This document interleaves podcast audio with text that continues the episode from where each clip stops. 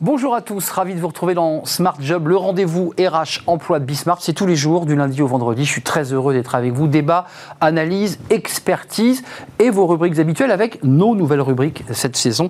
Bien dans son job. Aujourd'hui, on va parler de la valorisation du savoir-faire à la française des métiers d'art et une start-up, La Racine, eh bien, est là pour euh, faire des artisans d'art des entrepreneurs à part entière. On en parlera avec l'une des fondatrices de cette start-up. Smart et Réglo, un avocat, chaque semaine vient nous faire un éclairage un focus juridique. Aujourd'hui, l'obligation de fidélité du salarié à l'égard de l'employeur. On fera le point avec une avocate. La pause café, aujourd'hui avec Eva Ben Saadi. Euh, vous savez, les petits mots qu'on prononce euh, dans l'entreprise et qui parfois peuvent avoir des conséquences. Ça sera le thème de la pause café. Euh, le cercle RH, aujourd'hui, on propose un grand entretien avec Bénédicte Tillois, ancien membre du COMEX à la SNCF, une cadre supérieure, cadre dirigeante, qui a décidé eh bien, de plonger dans une start-up. Elle a écrit un livre passionnant la team, le jour où j'ai quitté mon COMEX pour une start-up. C'est savoureux. C'est sorti chez Duno et elle nous fera partager son expérience. Et puis, fenêtre sur l'emploi, euh, pour terminer notre émission, euh, on découvre une nouvelle manière de recruter. On en parle avec Arnaud Bézier-Lafosse, euh, l'un des associés de Staton Wallace. Voilà le programme. Tout de suite, c'est bien dans son job.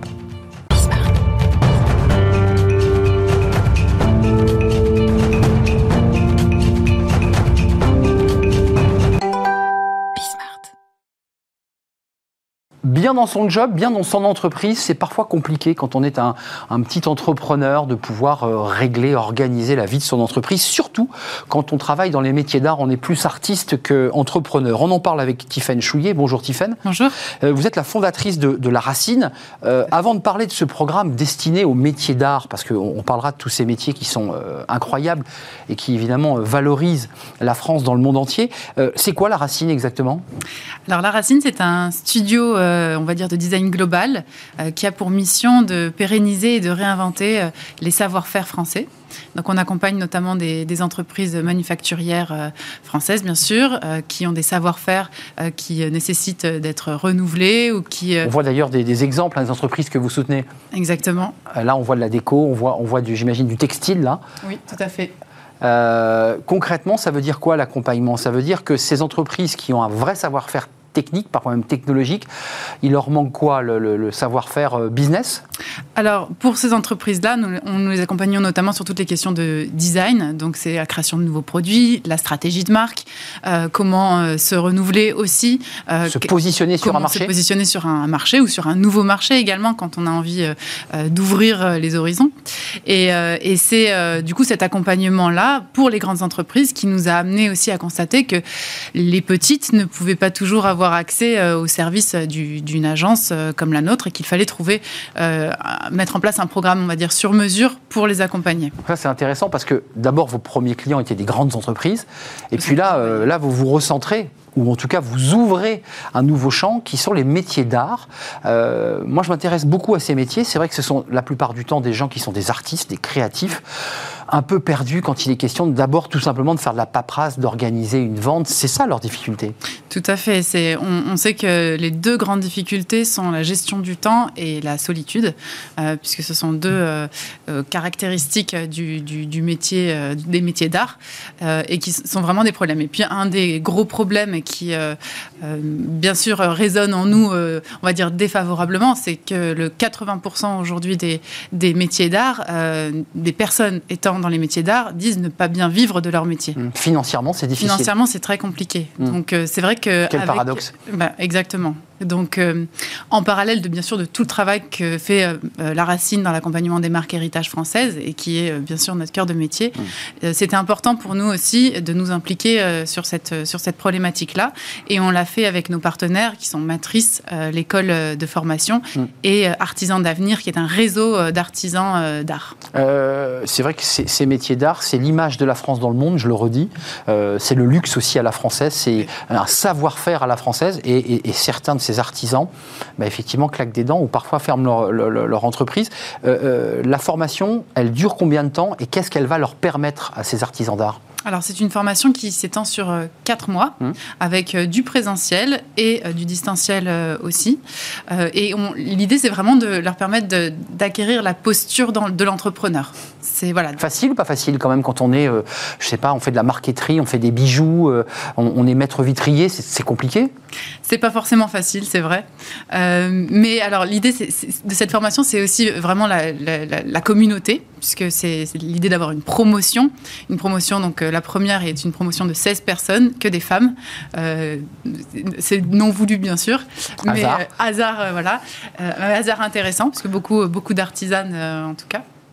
Euh, en classe, on est d'accord, il, y, a un côté présentiel, il y a beaucoup de formations et d'entreprises qui nous parlent de, distanciel. Là, on est quand même physiquement tous ensemble, il y a une communauté, on échange aussi. Exactement, c'était extrêmement important mm. pour nous.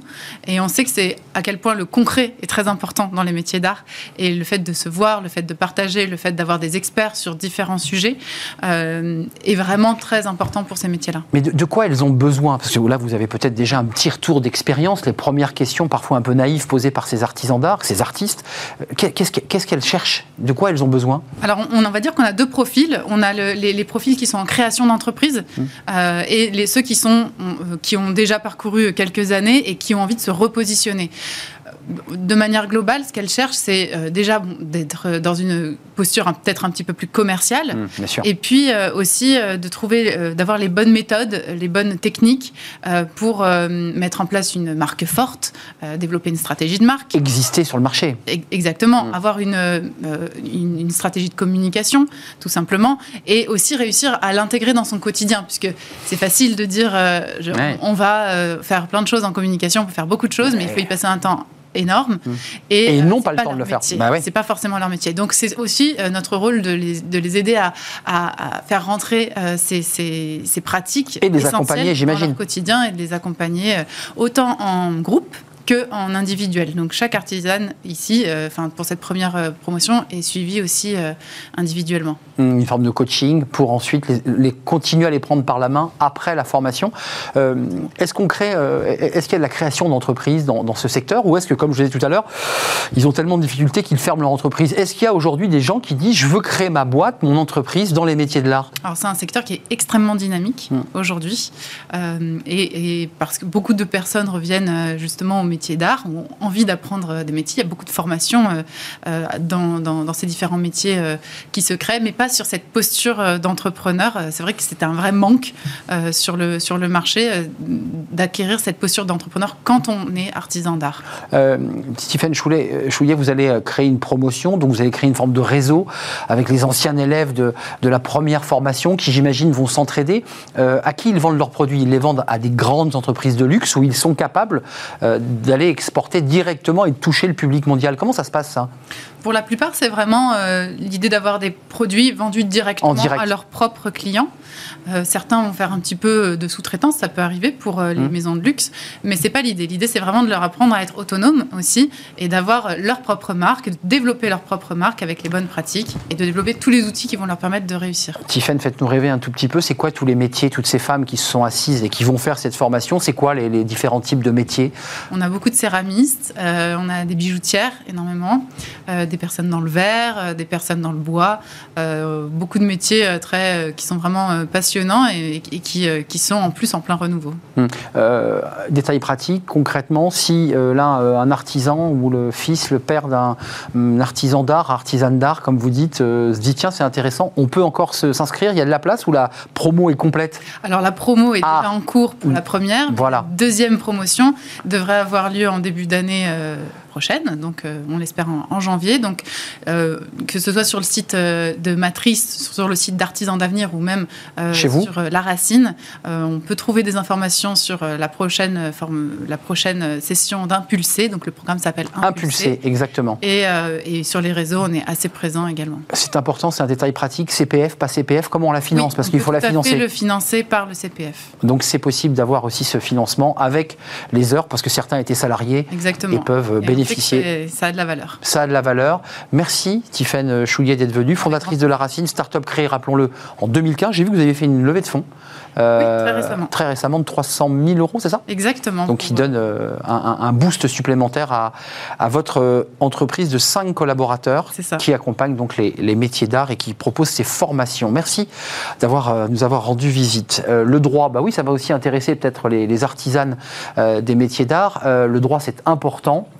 c'est chaque semaine, chaque, chaque lundi, Smart et Réglo pour faire un focus juridique sur un point précis. C'est tout de suite. Smart et Réglo, l'obligation de fidélité de l'employeur et du salarié. Ça, c'est une question euh, importante et on va tenter de, bah, de soulever, de répondre à, tous les sujets et les questions que vous posez avec Patricia Gomez-Talimi. Bonjour Patricia. Bonjour Arnaud. Comment allez-vous? Parfaitement bien. Je dis comment allez-vous parce que vous êtes venu très régulièrement dans notre euh, saison précédente. On est très heureux de vous et accueillir. Je vous en remercie. Et c'est un vrai plaisir. Avocate associée en droit social au sein du, cabinet PDGB. Euh, et oui, c'est pas, pas si simple à dire.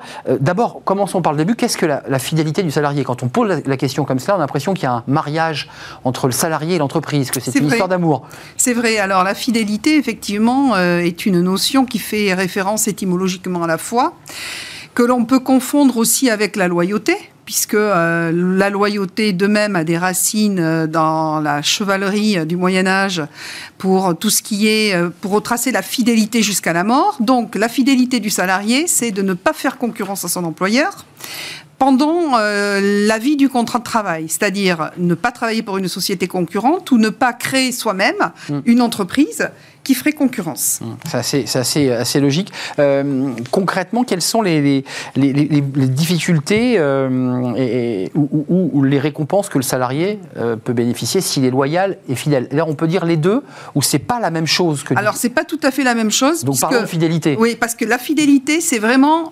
l'obligation de ne pas faire concurrence à son employeur. Donc, effectivement, ça peut se confondre, mais là, la fidélité est même inhérente à votre contrat de travail, même si vous n'avez pas une clause à l'intérieur de votre contrat qui mentionne que vous devez être fidèle à votre entreprise. Implicitement. Implicitement, c'est exactement ça. En revanche, euh, le jour où le contrat de travail cesse, vous pouvez être infidèle Hmm. C'est comme pour un divorce. C'est pareil, euh, c'est pareil, étant précisé que euh, là on retrouve la loyauté puisque postérieurement à la fin du contrat de travail, la fidélité va, peut se transformer en obligation de non-concurrence post-contractuelle. Euh, il y a de la non-concurrence, on voit bien les métiers auxquels vous faites référence, c'est-à-dire qu'on a un fichier client, on a des informations mhm. confidentielles, je ne peux pas les réutiliser pour créer mon auto-entreprise et concurrencer mon entreprise. Mais euh, si on a des mots désobligeants euh, à l'égard de son entreprise, après la, la, rupture, lorsque le contrat est clos, là on est aussi dans une rupture de loyauté Alors là, vous avez non. Je ne parlerai pas de loyauté. D'accord. Je parlerai simplement des principes essentiels euh, de la vie, à savoir, vous devez, euh, par exemple, ne pas vous livrer à des actes de parasitisme, quand bien même vous n'avez pas une clause de non-concurrence post-contractuelle, vous ne devez pas appeler les clients de votre ancien employeur en leur disant, moi, je me fais fort de euh, vous fournir tel prix et de casser les prix, hmm. ou, de vous, ou de dire, mon ancien employeur était un escroc, moi, je vais hmm. faire en sorte que tout se passe extrêmement bien euh, au meilleur prix. Donc ça, effectivement, vous ne pouvez pas le faire, mais non pas au niveau par rapport à votre obligation de fidélité, puisqu'elle a expiré. Elle a expiré, nous sommes d'accord. Euh, question euh, intéressante, comment le salarié est, récompensé justement de sa, fidélité? Parce qu'on évoquait les cas où il n'était ni, ni, fidèle ni loyal, mais comment on le récompense sa fidélité? Alors, vous avez déjà ce qu'on appelle la prime d'ancienneté qui est assez fréquente dans les conventions collectives. Classique. Classique. Alors, il y a parfois des petites euh, spécificités, notamment par exemple chez les journalistes. Tout à fait ou euh, par exemple par rapport à d'autres secteurs comme la formation professionnelle ou les cabinets d'avocats, où l'ancienneté elle, elle est récompensée tant par rapport à votre entreprise où vous êtes et vous faites carrière que par rapport aux entreprises du même secteur euh, professionnel. Mmh, mmh. C'est-à-dire si vous avez passé 10 ans par exemple dans des entreprises de presse, votre employeur actuel doit vous rémunérer euh, par rapport à un pourcentage de votre sur salaire. Sur la globale de la carrière. Exactement, tout à fait. Et pas uniquement sur la durée de présence dans la chaîne. Alors ensuite, vous avez la médaille du travail, par exemple. Alors, la médaille du travail... C'est une petite récompense quand même. Alors, il y a quand même 300 000 personnes par an qui euh, reçoivent la médaille du travail. Il faut avoir au moins travaillé 20 ans. 20 ans. Et euh, donc vous avez, euh, vous avez différents grades et très souvent l'employeur vous fait un cadeau. Hmm. Exonéré d'impôts et de charges sociales, c'est quand même intéressant. Patricia, une prime? Ouais. C'est souvent une petite prime. Oui, c'est vrai. Hein une prime, parfois même pour des collaborateurs qui quittent l'entreprise. On remet la médaille et puis. Alors, ça, effectivement, c'est ce qu'on appelle carrément une prime de fidélité. Donc, ça existe. On l'appelle prime de fidélité. Ouais, absolument. Prime de fidélité sur votre bulletin de salaire. Alors, étant précisé que des employeurs ont euh, beaucoup d'imagination, puisqu'ils ont pensez à confondre la fidélité et la rétention, par exemple, d'un bonus que vous devez percevoir à titre de rémunération variable. Mhm. Donc, je vous donne un exemple. Vous travaillez en, 2000, euh, en 2020, vous avez travaillé euh, toute l'année, votre employeur vous dit c'est formidable, vous avez droit à un bonus, mais le bonus, vous ne pourrez le, verser, le toucher pardon, que si, dans deux, si vous restez au sein de l'entreprise pendant 1, 2, 3 ans. Donc, c'est ce, qu'on appelle de la rétention bonus. Mmh, qui vous lie finalement Qui vous lie. Et, alors, et là où ça marche plus, c'est le jour où, évidemment, par exemple, vous êtes licencié et que là, vous dites, mais on fait les comptes. mais moi, je, je touchais mon bonus. Euh, c'est vous qui ne m'êtes plus fidèle, donc moi, je veux toucher mon bonus. Hum. Euh, alors, vous avez aussi ce qu'on appelle des stock options ou des actions gratuites qui sont assez euh, fréquentes, notamment dans les grandes entreprises, pour vous récompenser. Sachez aussi que le jour où ça se passe mal et où votre employeur est infidèle, l'ancienneté que vous avez acquise, euh, va servir de base au Conseil de prud'homme pour déterminer les condamnations. On a basculé, Patricia, sur l'employeur infidèle, puisque le salarié a des, droits et des devoirs, mais l'employeur en a aussi sur ce sujet. Qu'est-ce qu'un employeur infidèle Alors, euh, la fidélité, euh, je citerai un journaliste d'ailleurs, qui, qui s'appelle Alphonse Carr, qui disait « La fidélité est une vertu dont on se dispense rarement pour les autres.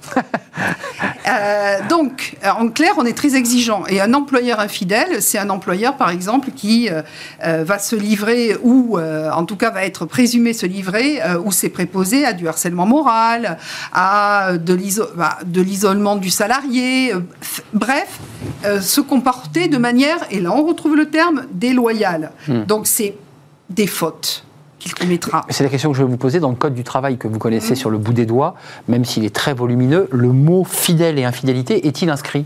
Pas tout à fait. Pas tout à fait, c'est pas ce mot-là, c'est le mot loyauté. C'est le mot loyauté. Loyauté. Et la, fidélité, vous la trouverez dans les arrêts, euh, donc dans la jurisprudence.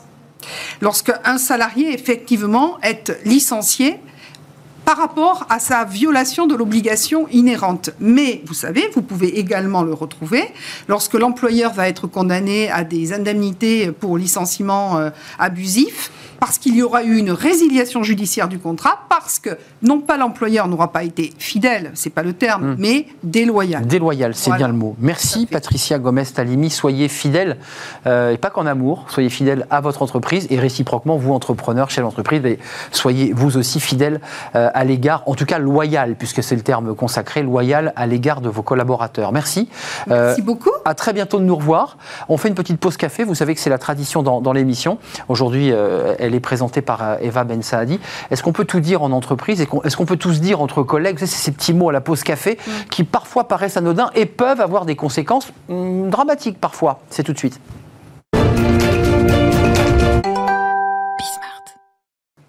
Retour avec euh, Eva Ben Saadi. Bonjour Eva. Bonjour Arnaud. C'est notre pause café dans l'émission Smart Job. Et justement, alors là, ça tombe très bien parce que ce, que ce dont vous allez nous parler, c'est plutôt un moment qui se passe à la machine à café. Et vous vous êtes posé cette question là, qui est très sociologique. Euh, est-ce qu'on peut tout dire ou pas d'ailleurs à ses collègues? Eh ben, vous allez voir Arnaud, peut-être pas tout. Hein. Il y a du vécu, j'ai l'impression. Un petit peu, mais vous aussi peut-être. Probablement. Voilà, probablement.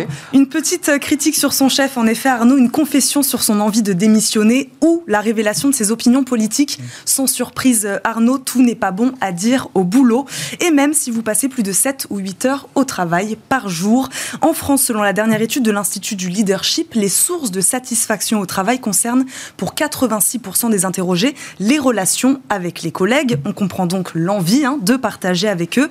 Mais attention, problème d'argent, histoire d'amour, envie d'ailleurs, il faut parfois savoir garder certaines choses pour soi. Hein, c'est parfois des séries télé, en fait, les relations au, travail. Un peu euh, télé-réalité bah, Un peu de la télé-réalité, finalement. Euh, est-ce que vous avez des conseils à nous donner, Eva? D'abord, Arnaud, il faut savoir définir la nature de la relation avec ses collègues, comprendre le degré de proximité que l'on a avec eux. Si le groupe qui nous entoure est plutôt bienveillant.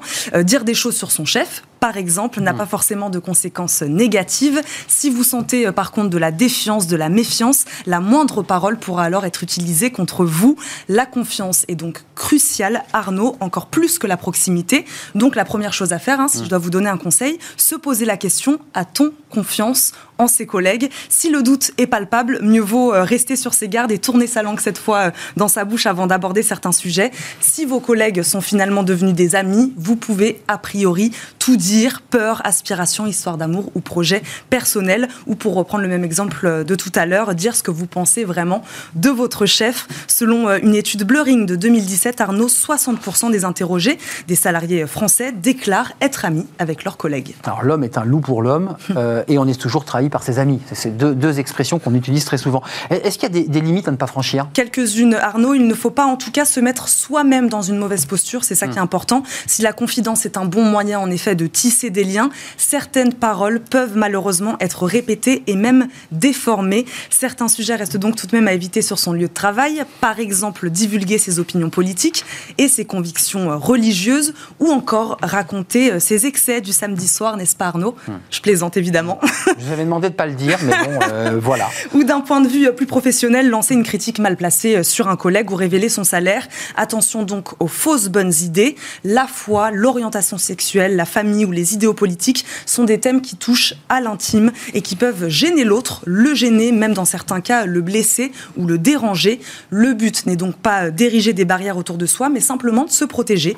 Moins nous abordons de sujets personnels, moins nous risquons d'être attaqués ou stigmatisés. Il y a des sujets sensibles et tabous, et justement, tiens, on va frôler la rubrique Smart et Réglo parce que euh, il peut y avoir des enjeux juridiques à tout cela. Bien sûr, on va parler un peu juridique, Arnaud. Euh, incontestablement, le salarié ne peut pas tout dire. En effet, en entreprise, les abus peuvent entraîner une mesure disciplinaire à l'égard du salarié, allant parfois jusqu'au licenciement pour faute grave sans indemnité ni préavis. Hein. donc ça, c'est vraiment dans des cas euh, très extrêmes. Qu'est-ce qui relève de l'abus? L'emploi de propos injurieux, par exemple, diffamatoires ou excessifs. La règle est de ne pas porter atteinte à l'entreprise, car un salarié a un devoir de loyauté. Vous en parliez euh, juste avant. Celui qui dénigre son employeur, l'actionnaire, la politique de l'entreprise ou même un collègue, eh ben, il prend un risque, Arnaud. Euh, et attention, hein, que ce soit un déjeuner avec des clients, des collègues, une réunion dans les locaux de l'entreprise aussi par exemple, un témoignage sur des forums ou sur des réseaux sociaux, la vigilance est de mise partout. Pour conclure, Arnaud, trouver le juste milieu entre les sujets qu'il est légitime d'aborder et les autres, ce n'est pas chose facile, vous l'aurez compris. Chercher à se questionner sur ce juste milieu, c'est déjà une grande partie du travail en tout cas. Hum, hum. Prudence, tournez votre langue cette fois dans votre bouche, avez-vous dit Eva? Il euh, faut parler football peut-être, résultats sportifs, enfin des sujets qui ne, qui ne blessent personne. Ça, peut blesser. Hein, oui, c'est vrai que quand on est plutôt PSG et qu'on aime Marseille, ça se passe pas très bien. C'est ça. Merci, merci Eva pour cette pause café, euh, très pause café en l'occurrence, parce que c'est exactement ce que ce que l'on peut vivre euh, à la pause café. Justement, on fait une courte pause et on se retrouve juste après pour notre euh, débat qui est un grand entretien aujourd'hui aujourd'hui avec Bénédicte Tillois. Euh, c'est une femme au parcours assez incroyable. Elle a été membre du COMEX de la SNCF et elle a décidé, à plus de 50 ans, eh bien, de plonger dans la vie d'une start-up. Alors, pas comme une journaliste, pas comme une ethnologue, mais véritablement comme une, cadre de cette entreprise. Et c'est vrai que le choc a été terrible. Et on a sorti un livre, La Team, le jour où j'ai quitté mon COMEX pour une start-up. C'est sorti chez Duno. Et elle va nous faire partager avec humour, vous verrez, bah, c'est ce parcours qui parfois ressemblait à un parcours du combattant. C'est juste après cette pause qu'on retrouve Bénédicte Tillois.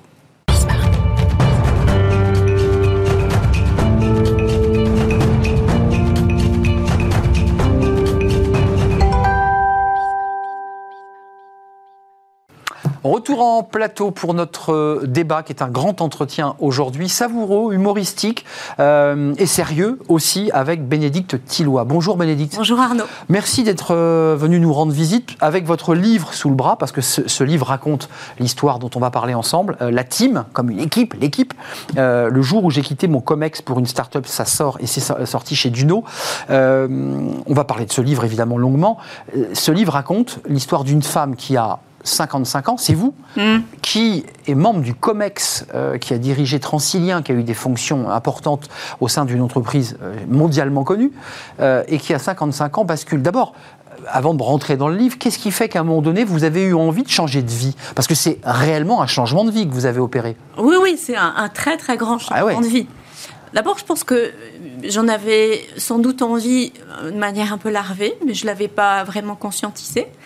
Et puis, vous savez, quand euh, on, est, on, fait partie d'une équipe de direction, un COMEX, il peut arriver qu'il y ait des vicissitudes. C'est-à-dire, il y a un patron qui arrive et qui décide, en fait, euh, de vous débarquer ou, de, ou de vous faire comprendre que vous avez euh, été formidable, mais que peut-être que dans une... L'heure est venue. L'heure est venue. Alors, on ne vous vire pas dans ces conditions-là, surtout dans une grande boîte comme la SNCF, mais on vous confie des missions extrêmement important, tellement importante que vous dites que ça ne va pas le faire. Et que, enfin, moi, en tout cas, je me disais, je vais perdre mon enthousiasme, mon énergie.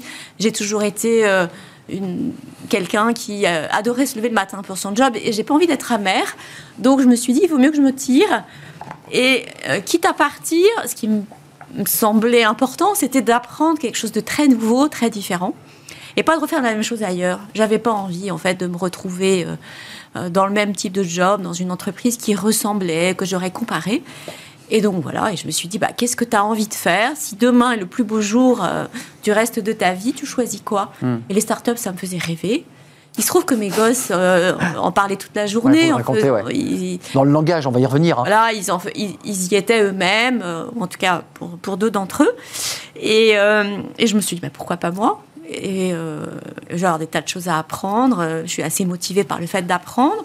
Puis je trouvais que ça avait un côté un peu euh, plus. Euh, sans doute, je faisais aussi ma petite crise de volonté de jeunesse, vous voyez, à 55 ans. vous prouvez qu'aussi on, on, pouvait, on pouvait repartir un peu de zéro, parce que le livre raconte ça. Vous, vous déboulez avec votre... Je dis débouler parce qu'il y a un peu de ce rapport-là. Vous dites, je rentre dans un, un espace qui est un qui ressemble pas à une entreprise. Il y a un tapis à la mamie. je ne sais pas trop où m'asseoir. Vous êtes là un petit peu à la fois guindé avec vos codes face à des gens. on a, on a quand même le on a dans ce livre le sentiment que c'est un ethnologue qui écrit le bouquin. Il y a une forme d'ethnologie. Bah, en fait, euh, oui et non. C'est-à-dire, il y a à la fois du premier degré. Oui, parce que pour dire les choses avec leur langage, j'ai quand même pris cher. Mais vous le dites dans le livre, hein, je vais prendre cher. Et, et puis, il y a aussi du deuxième, parfois même du troisième degré, c'est-à-dire de, de, le regarder un peu avec du recul et de me dire, est-ce que ça me serait arrivé avant? Euh, Qu'est-ce qu'il y a de bien à prendre dans l'expérience? Euh, Est-ce que, euh, notamment sur les questions de management, les questions de formation, la, question des talents, tous ces sujets finalement que j'avais eu l'occasion de rencontrer en étant grand chef dans une grande entreprise publique, je les ai redécouverts en étant euh, petit collaborateur euh, dans une toute petite start-up en croissance. Et c'est pas inintéressant, franchement. Hein. Mais ça vous a passionné parce que d'abord, petit à petit, vous vous êtes immergé, vous avez observé. Au départ, quand même, épisode 2, page 18, je trouve ça très drôle, c'est la première phrase. Le font. Il y a des personnages, il y a mhm. René, il y a Marcel. C'est écrit comme un roman. Hein. C'est très vivant, c'est très dynamique. Et puis je précise que les illustrations, puisque il faut le préciser, euh, tout ça est illustré par de, de, de l'encre de Chine je ne sais pas comment. C'est de l'aquarelle. C'est de l'aquarelle, des mmh. sublimes aquarelles dessinées par vous. Donc ça raconte aussi cela. Euh, quelqu'un peut me dire où est le départ courrier?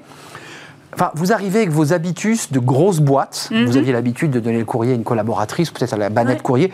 Là, ma question tournoie jusqu'à ce que Marcel, qui fait un stage dans un grand groupe, comprenne de quoi il s'agit et m'indique le bureau de poste le plus proche. Enfin, ça, ça dit quelque chose de ces boîtes où on fait tout, on s'organise, on s'envoie des WhatsApp jour et nuit, euh, on vous appelle Béné euh, tout le temps, on vous demande si on peut vous appeler à ce moment-là, si on peut t'appeler, on perd des godasses, les gens arrivent en retard. Enfin, ça ressemble pas à une entreprise au départ quand vous arrivez. Non, ressemble. Moi, ça me donne plutôt l'impression d'une espèce de maison de vacances un peu bordélique, hein, euh, dans, laquelle finalement chacun a fait un peu son, son coin. Et euh, c'est un mélange de très grand enthousiasme, et ça, ça m'a beaucoup marqué. J'ai trouvé que c'était euh, vraiment un bain de jouvence hein, de, de, pouvoir euh, travailler avec des gens aussi enthousiastes, mais qui avaient un rapport à la, comment dire, je ne sais pas si c'est à la discipline ou en tout cas à la rigueur, qui était un peu contestable. Hein. Alors il y a sans doute le côté de la génération des millennials, euh, hmm. euh, ça, c'est un choc de culture, millennials ah, contre. Évidemment, la question d'arriver à l'heure. En plus, quand on vient de la SNCF et que ces sujets, en fait, hmm. ont fait partie de votre quotidien. Sensible à la SNCF, même s'ils n'arrivent pas toujours à l'heure. Oui, bien sûr. Mais, de temps en temps. Mais quand même, mais quand même. Mais quand même, c'est dans la culture de la boîte. Absolument. Et quand on est dirigeant, particulièrement. Hmm.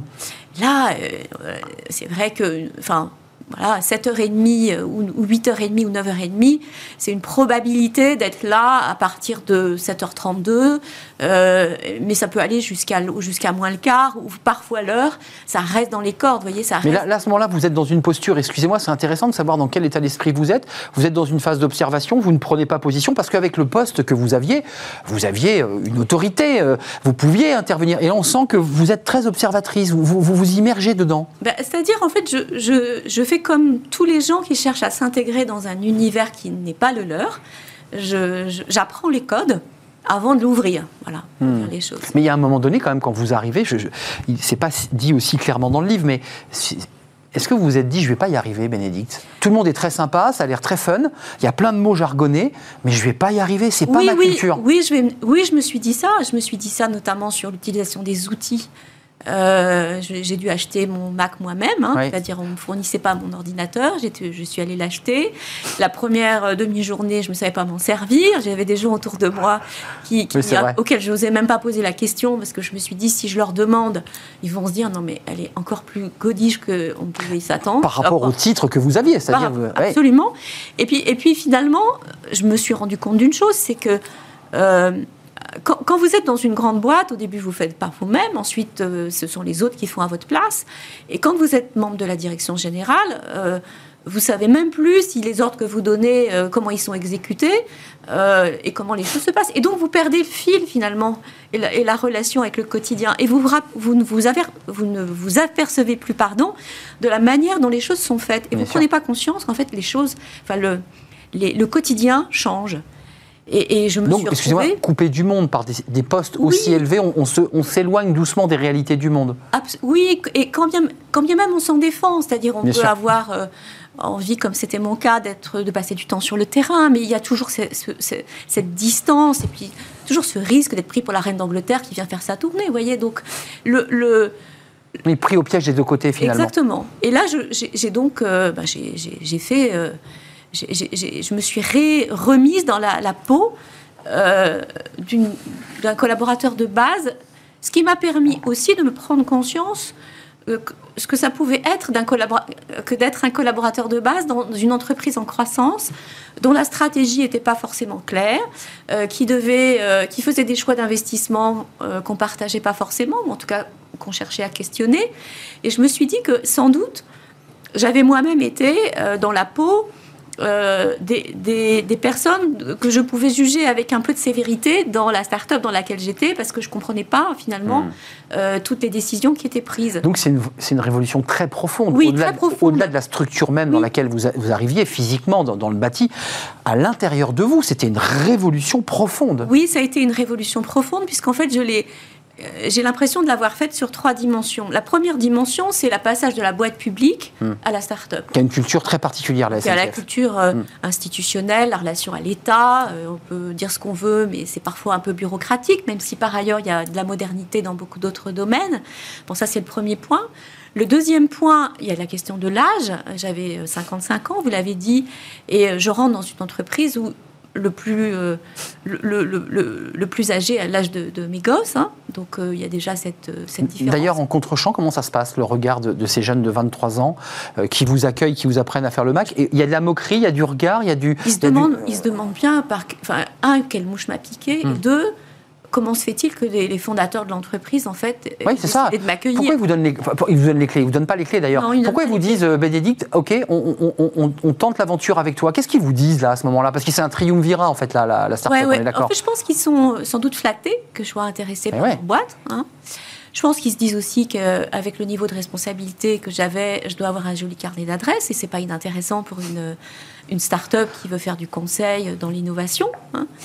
Euh, et, puis, euh, et puis, je pense que euh, j'ai dû sans doute aussi leur, taper dans l'œil. peut-être. Bah, peut Ils ont dû se dire, ah ben, finalement, cette fille, elle a un peu de culot, ça nous intéresse. Un peu d'audace, en tout cas, ou de hardiesse. Mmh. Oui, de hardiesse, oui, c'est le cran au-dessus. Voilà. Et donc, et donc oui, alors, je, en fait, avait ces, ces, ces, deux premiers changements, puis il y en avait un troisième aussi, qui est un changement qui, pour moi, été le plus fondamental, c'est que j'ai quitté, finalement, mes mes oripeaux de direction générale.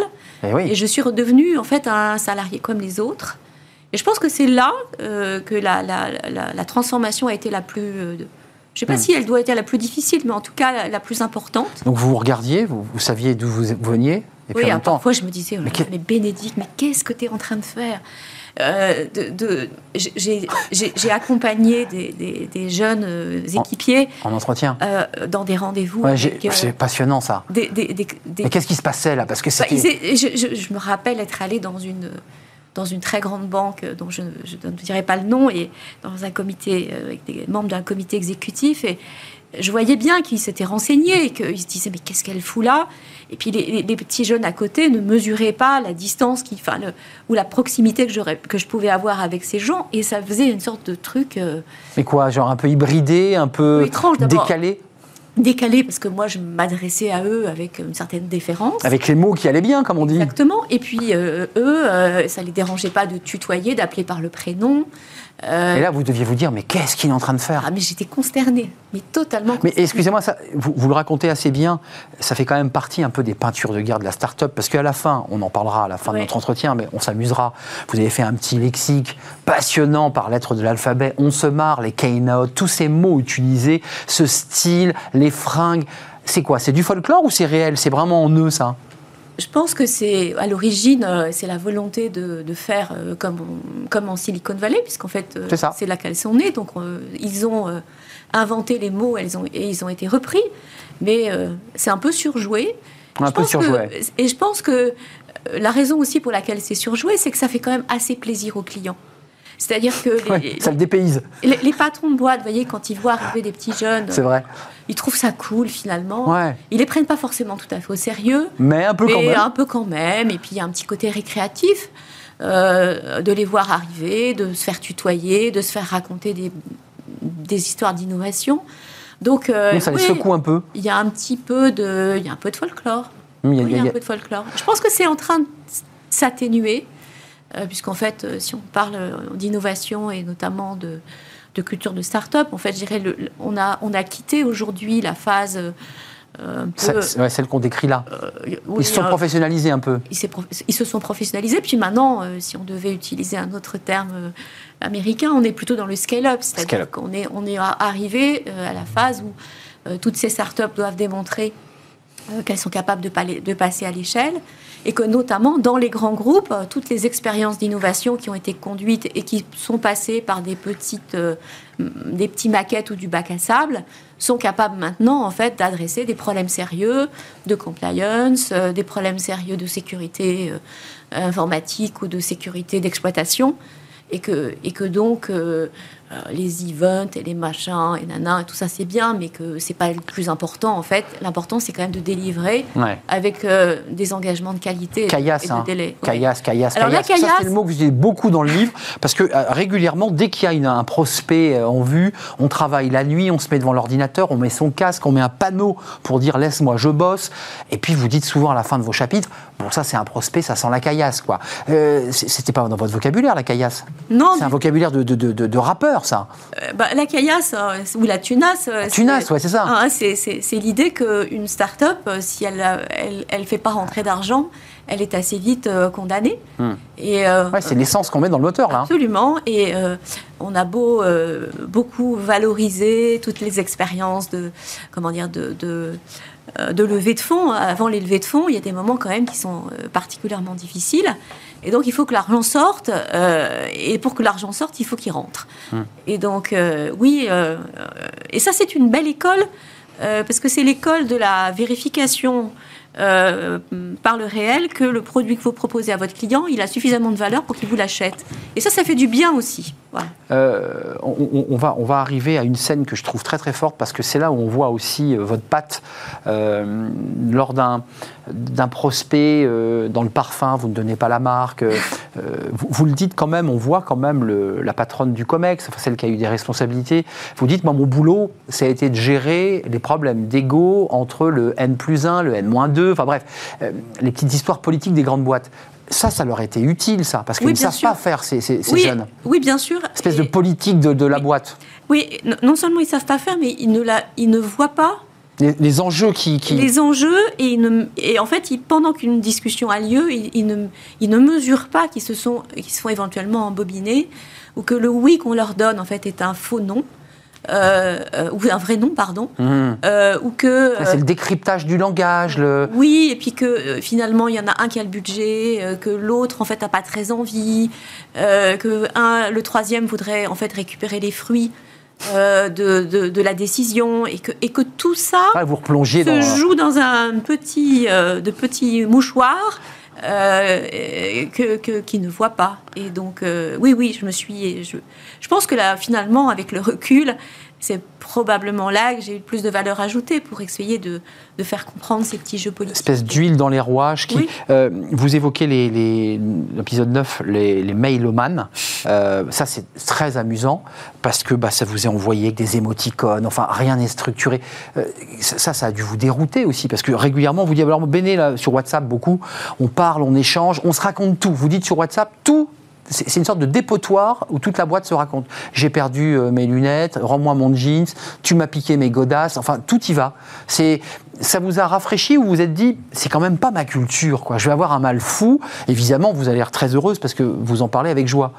C'est un peu les deux. Il y avait des jours où je me disais mais c'est vraiment sympa de travailler avec toute cette effervescence. Euh, et puis d'autres. Travailler, vous dites bien travailler. Vous avez l'impression de travailler ah, quand même. Oui, oui, Ça bossait. Ah oui, j'ai beaucoup travaillé. C'est pas une, c'est pas une, une, école maternelle ou une garderie. Ça bosse. Ça bosse beaucoup. Et, et, et, j'allais dire. Euh, jour et nuit, s'il y a du delivery euh, à faire, bien sûr. On voit souvent le soleil se lever. Euh, je pense à cette jeune fille qui pleure quand vous rentrez. Oui, alors ça, c'est aussi un sujet, c'est particulièrement les filles qui sont mises à contribution, ce qu'on appelle les Tiens. fameuses les, les, les, overachievers, les femmes. Oui, ça, c'est un point qui m'a un peu, euh, un peu meurtri. Oui, je, vois que les femmes sont pas, bah, c'est pas aussi égalitaire que ça. Non, c'est-à-dire qu'en fait, j'ai retrouvé dans une start-up la même chose que je pouvais rencontrer dans dans un grand groupe, c'est-à-dire qu'il y avait finalement euh, des métiers qui étaient plutôt les métiers de garçons et d'autres métiers plutôt les métiers de filles, et que euh, les garçons étaient plutôt des guerriers qu'on envoyait devant les clients et les filles euh, plutôt en back-office. Hum, qui font les rapports, qui bossent la nuit. Et, ça, ça m'a pas trop. J'ai trouvé ça triste, honnêtement. Y y a, ça, c'est intéressant, cette jeune fille qui pleure, puisque c'est à elle à laquelle je pense. Elle a bossé toute la nuit, elle a vu le soleil se lever, puis le prospect a changé d'avis, a changé son fusil d'épaule. Finalement, tout son travail est tombé à l'eau. vous vous retrouvez dans la salle Épinard, c'est bien ça Il y a bien la salle Épinard. Évidemment, c'est assez iconoclaste. Et puis, il y a une scène assez forte parce que le trio de, de, de, de créateurs de la start-up tout d'un coup, ont décidé, parce qu'ils ont embauché un type qui vient de la finance, qui a l'air assez brillant, d'essayer d'organiser. Alors, mhm. il y a un mot anglais que vous utilisez qui m'échappe, parce que euh, les timesheets. Les time, voilà, et qui veut en fait organiser les, emplois du temps. Et là, c'est la révolution dans la boîte. Oui, parce que parce que dans, dans le dans les codes et dans les valeurs de la start-up, il y a l'idée de la liberté totale. Qui est, une. Enfin, ça n'existe pas. Ça n'existe pas, mais en fait, euh, quand la, la start-up se crée, il y a une, une il y a une très grande autonomie qui est donnée et qui est en fait obligatoire, parce qu'en fait, il y a, rien n'est rien n'est pensé à l'avance. Et heureusement que les gens sont autonomes, sinon l'entreprise ne sort pas de terre. Il faut l'arracher au néant, la boîte. Et donc, hmm. c'est parce que les collaborateurs ah euh, trouvent par eux-mêmes les façons de le faire. Hmm. Et donc c'est assez logique dans sa construction. C'est normal. Sauf, qu'à un moment donné, elle grandit. Et, donc comme quand elle grandit, elle est confrontée toutes les questions auxquelles les entreprises sont confrontées, tous les risques, tous les, toutes les, il faut que la paye se fasse proprement, il faut que euh, les, aspects, enfin les ventes soient, soient euh, comment dire, euh, saisies et développées, il faut que chacun compte le temps qu'il consacre à chaque client. Ça commence à ressembler à une boîte, quoi. Ça ressemble à une boîte, et, et donc on y installe finalement des, des, des contraintes. Et la question, c'est que si, si ça n'a pas été travaillé euh, entre les valeurs et les contraintes, le risque, c'est qu'en fait, on déçoive considérablement euh, les gens qui sont là et qui pensaient en fait avoir échappé à ces contraintes.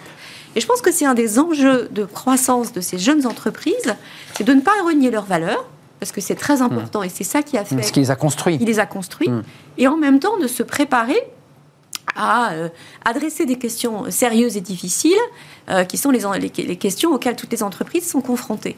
Et le, c'est pour ça que moi, j'étais vraiment très intéressée de, travailler d'ailleurs sur ce sujet en particulier. C'est dans les valeurs qu'on se crée et euh, comment, comment fait-on pour qu'elles résistent à toutes les contraintes en fait par lesquelles elles- on, va, on va les faire Hmm, passer. Évidemment. Et certaines d'entre elles ne sont pas compatibles avec euh, euh, une culture d'entreprise. La liberté totale n'est pas une solution. Mais vous savez, dans la liberté, dans, cette, euh, dans cet incubateur, on pouvait prendre autant de, va- de vacances qu'on voulait. Donc la, la question du Hmm. Et vous en avez pris beaucoup Non. Non, vous, non, mais, non, mais je- parce que c'est vrai qu'on a eu pas mal d'invités sur ce plateau Mm. qui nous expliquent que leur modèle, c'est ça, Mm. et ils s'aperçoivent en fait que les salariés en prennent pas autant que ça et ne, et tirent pas a- sur la corde. Parce qu'il y a une pression sociale. C'est ça, il y a le groupe, quoi. Ouais, et la pression sociale peut être pire en fait que, que, le- que les règles. Et ça, je pense que c'est un des sujets euh, dont, dont j'ai euh, sans doute euh, plus pris conscience encore que lorsque j'étais à la SNCF, puisque à la SNCF, il me semblait que tout ça avait finalement étouffé, toutes Hmm. ces règles avaient étouffé l'innovation, euh, Oui. l'autonomie des le gens, vrai sujet. l'envie de, l'en- l'envie de, de- de s'engager. Et, euh, et sauf que quand elles n'existent plus et qu'elles sont laissées au consensus collectif, en fait, ça génère, c'est la loi de la jungle en réalité. Ils ont réussi à le mettre hein, en place. Le, le- ils ont quand même un- eu une gestation. euh, For- forcément, c'est nécessaire. C'est obligatoire. Euh, avant avant qu'on s'amuse un tout petit peu, parce qu'il y a tous les mots, et je redis que vos illustrations sont, sont très belles et très réussies, euh, ces aquarelles, euh, il y a un- une partie sur euh, la mythologie de, de l'entrepreneuriat. Euh, c'est- on en est où là aujourd'hui? Vous l'évoquiez dans cette espèce d'histoire, il y a eu cette espèce de vague des startups en 2000, des millions d'euros de levée de fonds qui faisaient pchit parfois et qui étaient dépensés en deux ans. Est-ce qu'on est arrivé à une phase de maturité de ces startups? Et vous l'évoquiez, une nouvelle étape finalement de la startup qui ressemble de plus en plus à une entreprise ou Bah, en- pas? Je pense qu'il y a deux types de. de- il y a la start-up qui invente sur son marché. euh, et, et- et qui en fait part de, part de, de zéro et, euh, comment dire euh, on a, on a de belles réussites on a de belles réussites françaises et Oui. elles sont forcément euh, toutes ces boîtes là elles se sont confrontées j'allais dire à, à toutes les à, à toutes les, les caractéristiques des entreprises. Mais il y a, il y a beaucoup de petites bricoles euh, qui ont été euh, imaginées dans les incubateurs euh, parce que l'argent était facile. euh, qu'il faut se le dire aussi, euh, Ah oui. euh, Pôle emploi permet hein, ce, Ouais. ce genre L'argent coulait à flot. permet en fait d'essayer des trucs qui servent pas grand, qui servent pas forcément à grand chose. Je ne sais pas si on en a moins aujourd'hui, mais en tout cas, les entreprises sont plus méfiantes. Oui. Et, euh, et- et celles qui sont clients de, de ces startups Plus sélectives, plus plus, ouais. Euh, je ne l'ai pas demandé, ça, ça- ça- ça tombe sous le sens. Vous, vous êtes toujours dans l'entreprise euh, non, alors je, parce que, je- non, parce que c'est important de, de se dire. Vous, donc vous avez un peu, un peu fait du journalisme ethnologique là. Non, parce qu'en fait, euh, je, je- je- je suis, je l'ai, je l'ai, je l'ai quitté, mais comme j'y avais mis de l'argent, je suis restée investisseuse parce que je trouvais que c'était Hmm. bien de Toujours un œil quand même. oui, de, et puis, et puis, et puis euh, enfin, de pas déstabiliser l'entreprise. Euh, et euh, et j'ai créé moi-même deux entreprises après euh, être passée Donc, par cet Mais incubateur. traversé par cette expérience, ça vous Oui, a bien donné. sûr. Je pense Ah que oui. l'expérience vous a donné envie de créer derrière J'ai eu envie cette fois-ci de créer. euh, Alors j'en ai créé, j'en ai co-créé deux. les vôtres. les miennes. Donc une euh, qui euh, est plutôt dans le conseil euh, aux dirigeants, qui peut-être s'apparente davantage euh, dans les métiers que j'exerce euh, à ce que je faisais avant dans ma grande entreprise, et une qui est euh, cette fois-ci dans la tech et qui propose des solutions de knowledge management pour des équipes de terrain, notamment dans l'univers de l'industrie. Donc oui, je suis confrontée maintenant à, ces deux, sachant que je les ai cofondées et que ce que j'ai appris à faire, c'est je n'en dirige aucune, c'est-à-dire je ne suis CEO d'aucune.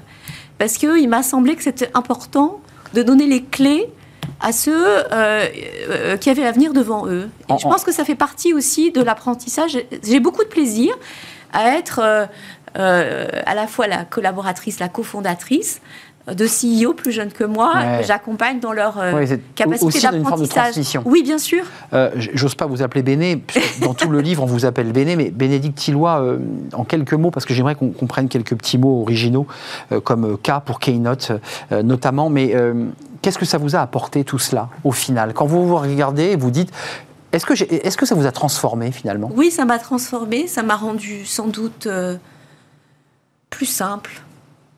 Hmm. J'ai l'impression d'être Plus en phase avec les, réalités peut-être Oui, plus, plus simple et, et- et plus heureuse, plus, plus, plus heureuse du quotidien et du présent. Voilà. Hmm. Plus heureuse du. Parce que là, dans la start-up, la question du quotidien est plus centrale, il me semble. Hum, et, moins éloigné. On est moins éloigné et je pense que ça fait du bien.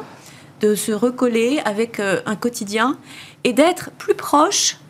Euh, j'ai eu beaucoup de plaisir à me retrouver plus proche d'un certain nombre de salariés que j'avais dirigés forcément de loin dans ma vie d'avant. Hmm, De trop loin finalement. De trop loin. Par, par la, la- la strate hiérarchique. Par, par la, par la distance que crée l'organisation, quoi qu'on dise, et, et, et quoi qu'on.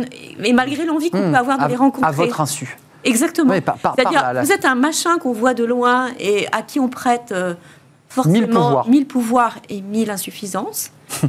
Euh, et puis là, vous êtes juste quelqu'un parmi les autres et finalement, être béné, Ça vous allait bien à ce moment-là? ou alors peut-être euh, Bénédicte, ça suffisait, c'était Mais Béné, c'était beaucoup. jusque-là. Ouais. Mais Ils sont allés jusque-là. mais, mais je me suis retrouvée euh, beaucoup plus proche. Et vous voyez, on parle beaucoup, euh, pour prendre un peu de hauteur aussi, sur le bouquin de Rosan Vallon sur le- les Ouais. épreuves de la vie. Je trouve que ça fait du bien de, devenir, de redevenir un parmi les autres. Bien sûr. Euh, G, ce sont les guirlandes en papier de riz qui, euh, vous dites, euh, ça c'est dans l'éphéméride à la fin, qui sont un peu partout euh, dès qu'on fait Noël, on met des- des- du, du grain de riz. Vous avez évoqué tout à l'heure le L comme L.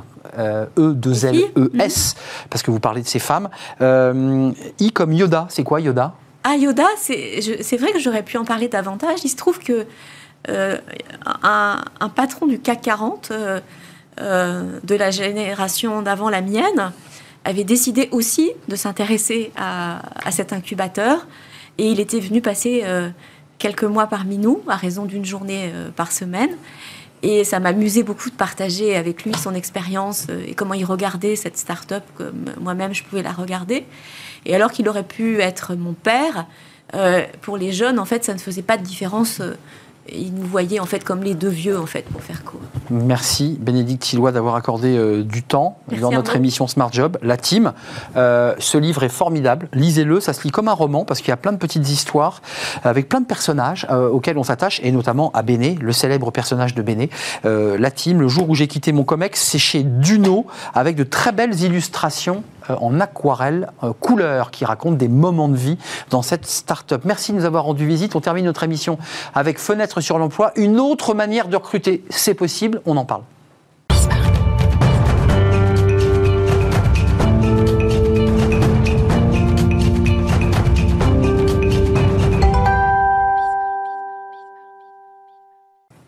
Fenêtre sur l'emploi pour parler recrutement. Une autre manière de recruter. On en parle avec Arnaud Bézier-Lafosse. Bonjour Arnaud.